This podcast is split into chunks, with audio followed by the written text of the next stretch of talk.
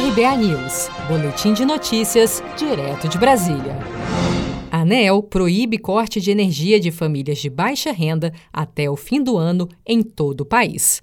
A Agência Nacional de Energia Elétrica prorrogou nesta terça-feira, 21 de julho, o corte de energia elétrica de famílias de baixa renda por falta de pagamento até o fim de 2020. A regra tinha validade até o fim de julho, mas teve sua prorrogação autorizada diante do estado de calamidade pública por conta da pandemia do novo coronavírus.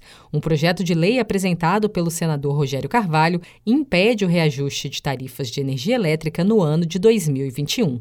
O objetivo da proposta é amenizar os impactos econômicos causados pela pandemia da Covid-19 no país. Para diminuir a angústia dos brasileiros e ajudar as famílias na retomada da vida no período pós-pandemia, tivemos a ideia de um projeto de lei que impede o reajuste de tarifas de energia elétrica em 2021.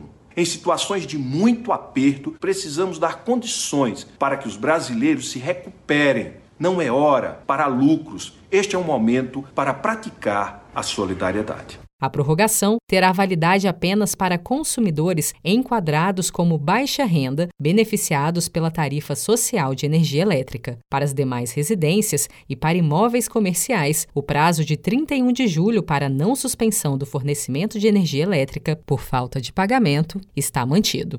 Se você quer começar a investir de um jeito fácil e sem riscos, faça uma poupança no Sicredi.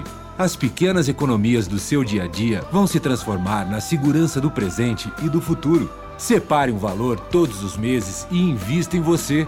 Poupe com o Sicredi, pois gente que coopera cresce.